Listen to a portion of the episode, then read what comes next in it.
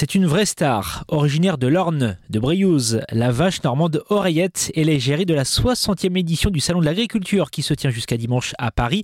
Oreillette a également droit à sa chanson. Elle a gambadé dans la prairie, de l'enfance à aujourd'hui. Morceau composé et interprété par les Normands de la Choucrave. C'est le résultat d'une commande passée par la Chambre d'agriculture à ce groupe de pop rock festif né il y a une vingtaine d'années. Les quatre membres de la Choucrave avaient dix jours pour réaliser cette chanson écrite à partir de plusieurs mots-clés comme lait, crème ou encore briouse.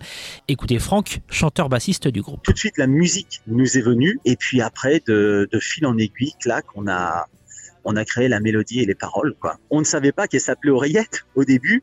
Donc c'était pour euh, la vache, égérie euh, normande et euh, euh, qui figure sur toutes les affiches en fait du salon de l'agriculture 2024. Donc au départ, ça faisait poupette la vache normande.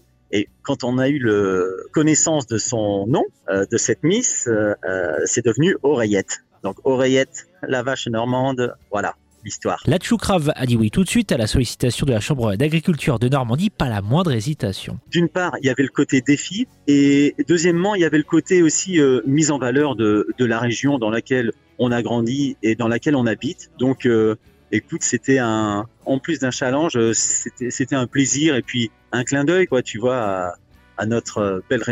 Depuis ses débuts, La a sorti quatre albums composés de reprises et de compositions. Son nouveau morceau Oriette est à retrouver notamment sur YouTube.